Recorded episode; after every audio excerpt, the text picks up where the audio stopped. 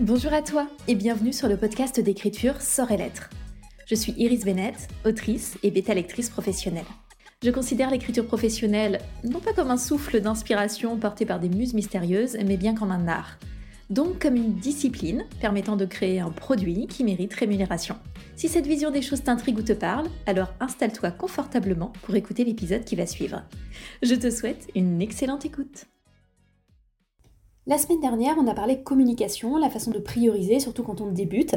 Et aujourd'hui, dans cette continuité, je voulais aborder un autre sujet en lien avec la communication qui génère souvent des questions, c'est le fait d'obtenir des chroniques. Et euh, je m'excuse par avance si j'arrive pas à donner la même énergie que d'habitude, mais je suis fatiguée et j'ai été malade. Alors les chroniques, elles sont parfois obtenues spontanément. Donc des gens découvrent vos romans et en font des chroniques, donc donnent leur avis. Euh, ça peut être sur les réseaux sociaux, sur des blogs, sur Booknote, etc. Mais le plus souvent, surtout quand vous n'êtes pas spécialement connu, euh, les chroniques s'obtiennent grâce aux services presse. Les services presse, c'est quand vous envoyez une copie numérique ou papier de votre roman à quelqu'un pour recevoir une chronique en échange. C'est un levier de visibilité très intéressant pour accompagner notamment une sortie. On peut avoir différentes raisons de solliciter une chronique, différents objectifs, et ça s'intègre dans notre démarche globale de communication et de promotion de nos romans.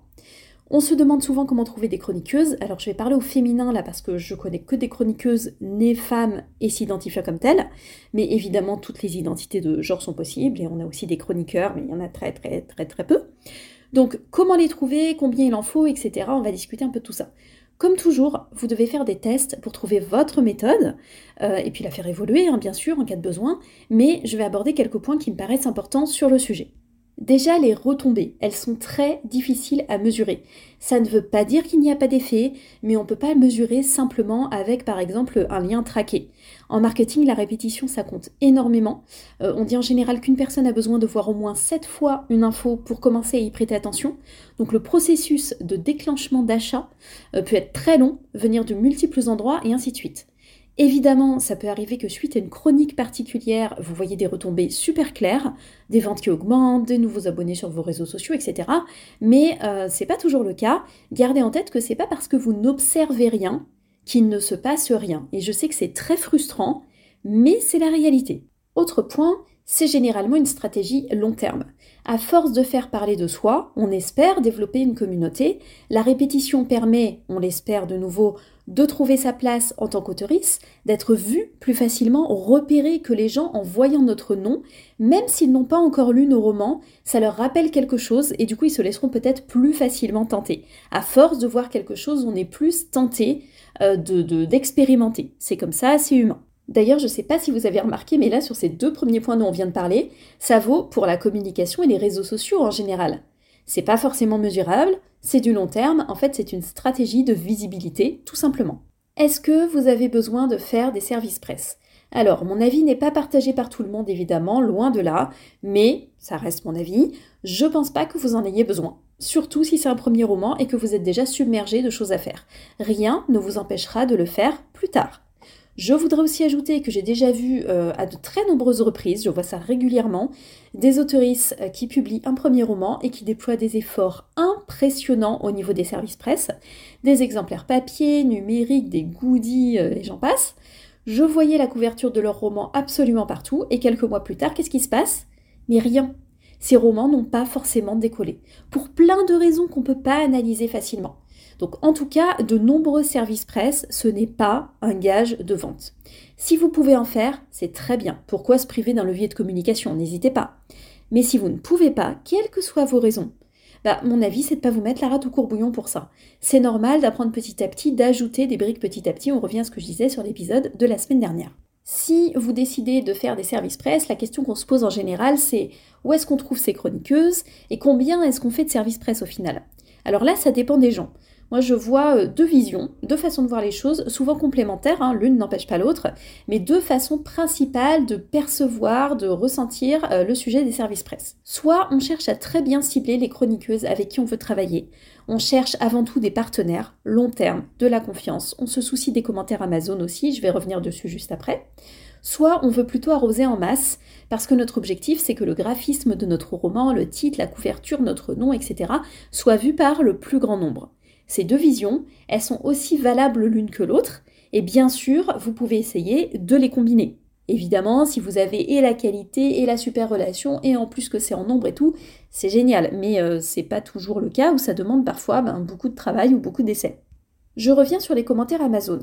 Une chroniqueuse va poster sa revue, par exemple sur Instagram, c'est très bien, mais vous, ce que vous voulez, c'est qu'elle le poste sur différents canaux, et notamment sur la fiche produit Amazon de votre roman, sous forme de commentaires. Si vous débutez, que vous avez peu de visibilité, moi je me méfie de la technique de masse, c'est pas ce que je préfère, encore une fois ce n'est que mon avis, mais euh, je trouve tout simplement que si vous ciblez mal vos chroniqueuses, vous vous retrouverez peut-être avec de mauvais commentaires, on ne sait jamais, ou des notes basses, avec de bons avis. Il y a des personnes qui considèrent que 3 étoiles, ça veut dire qu'elles ont aimé.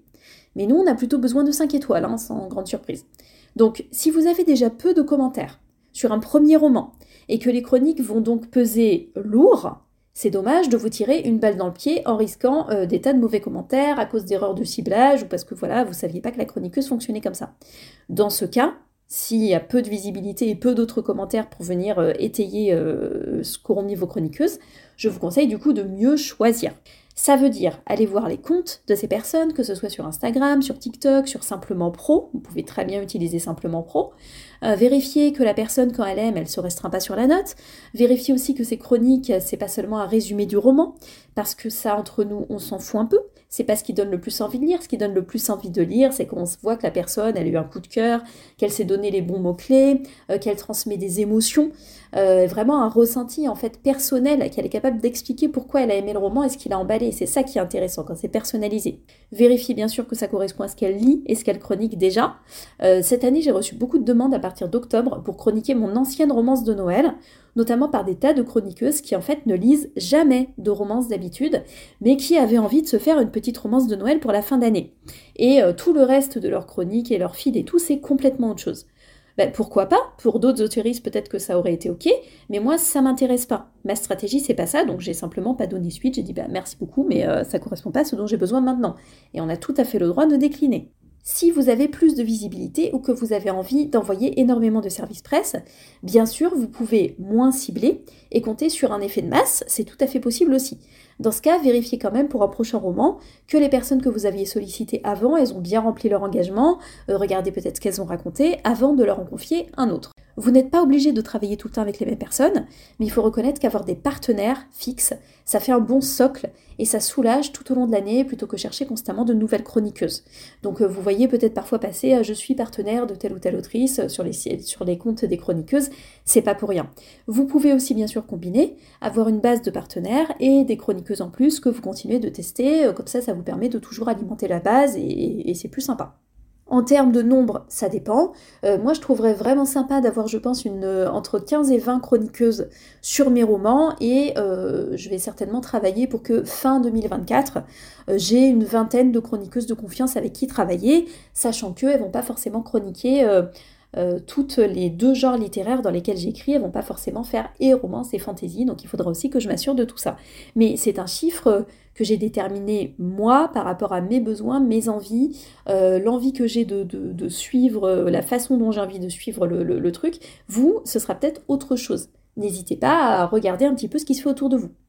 Est-ce que les services presse sont payants? Non. Ça existe, bien sûr, il y a parfois des services presse payants, mais personne ne vous recommande de payer quelqu'un pour ce type de service. Alors il faudrait que ce soit quelqu'un avec une visibilité incroyable, qui parle peut-être de votre roman plusieurs fois, enfin voilà, mais là, vous offrez déjà votre roman. Est-ce qu'il faut envoyer un roman papier? On est une très très grande majorité à recommander d'envoyer plutôt en numérique en priorité. Euh, les exemplaires papier, c'est un gros budget ça monte très vite. Vous savez pas toujours si la personne va vraiment faire sa chronique ou si elle est juste en train d'essayer de récupérer des exemplaires euh, parce qu'elle a envie euh, d'agrémenter sa bibliothèque ou parce qu'en fait elle veut revendre votre bouquin ou l'offrir. Donc ne le faites que pour des occasions particulières, pour des chroniqueuses particulières peut-être, de confiance avec qui vous avez une bonne relation, ou alors pour certains canaux particuliers. Voilà. Mais sinon c'est c'est pas ce qu'on recommande. Pour des exemplaires papier, la question peut se poser d'envoyer des goodies. Euh, bon, ben moi, vous savez à quel point j'aime pas ça. Je comprends l'envie d'envoyer un joli colis, bien sûr, et en général, on le fait aussi parce que ça peut créer du contenu supplémentaire, en particulier sur TikTok, euh, si la personne, elle fait une vidéo d'unboxing, donc ces vidéos pendant lesquelles euh, elles ouvrent les colis. Je sais que pour certains, certaines d'entre vous, ça doit sembler complètement lunaire, qu'il y ait des vidéos où juste on ouvre des colis, mais c'est un vrai truc, je vous assure. Je dirais deux choses là-dessus. D'abord, vérifiez si les vidéos d'unboxing de la personne en question sont bien vues en général ou si c'est des flops. Beaucoup de personnes font des unboxings qui sont, désolé, mais ultra chiants. Ça traîne en longueur, personne ne les regarde en fait. Donc quel intérêt pour vous de mettre des goodies pour être vu dans une vidéo supplémentaire si en fait tout le monde s'est barré de la vidéo en question sans même voir votre bouquin? L'intérêt est proche du néant. Ensuite, euh, Dites-vous bien que certains goodies n'ont aucune force de conviction pour capter des lecteurs et des lectrices. Ceux qui stimulent l'imaginaire, comme des illustrations, des fanarts, etc., oui, parce que ça va donner une, ambiance. Peut-être que les gens vont se dire waouh, rien que sur la base de cette illustration, j'ai envie de lire ce bouquin. Mais si c'est des trucs euh, à bouffer, par exemple, vous avez mis des chocolats, les lecteurs potentiels s'en tamponnent. Euh, au mieux, ils se diront que vous êtes sympa, mais c'est pas pour ça qu'ils vont vous lire. Donc ce type de cadeau-là, euh, pour le coup, ce sera vraiment uniquement pour entretenir une bonne relation avec la chroniqueuse. Et c'est très bien. Peut-être que vous trouvez cette personne super cool et que vous avez envie de la remercier, et c'est votre droit, évidemment, n'hésitez pas. Mais juste, gardez ça en tête. Dernière question fréquente, est-ce que le roman euh, ne risque pas d'être piraté s'il est envoyé en numérique? Oui, il risque d'être piraté. Euh, je me suis demandé comment vous enrobez cette partie. je sais à quel point c'est une source de détresse, ce piratage, mais je peux pas le rober en fait. Oui, le risque existe. Que vous envoyez des services presse ou pas, d'ailleurs, il existe. On risque aussi euh, de se faire faire caca dessus par un oiseau en sortant de chez soi, et pourtant on finit par sortir quand même en général, voyez-vous. J'en suis navrée, mais je pense qu'il faut essayer de se tracasser un peu moins sur ce qu'on ne peut pas contrôler, et de recentrer ses priorités sur les actions les plus efficaces en fait pour notre activité. Pensez constamment au piratage, euh, je suis convaincue que ça ne va pas vous aider à mieux vivre de votre plume, malheureusement. Donc, est-ce qu'il y a un risque? Oui. Est-ce qu'il euh, faut arrêter de faire des services presse pour autant? Je ne pense pas. Ensuite, encore une fois, vous faites ce que vous voulez. J'ai l'impression d'avoir couvert les points principaux, donc je ne veux pas m'éterniser plus que ça là-dessus. Euh, j'imagine qu'on pourrait donner plein d'avis, euh, dire plein de choses sur le sujet euh, des, chroniques et des services presse. de mon côté, je suis sur une stratégie très tranquille, je fais peu de services presse, je m'intéresse en priorité aux commentaires Amazon que ça m'apporte actuellement, et au fait d'entretenir de chouettes relations avec des chroniqueuses parce que je préfère le système de partenariat, c'est quelque chose qui me convient mieux. Pour l'année à venir, ça évoluera sans doute, mais sur 2023, c'est plutôt cette vision que j'ai entretenue en tout cas. Merci beaucoup d'avoir écouté cet épisode. Je vous souhaite une très belle journée, une belle écriture et je vous dis à la prochaine.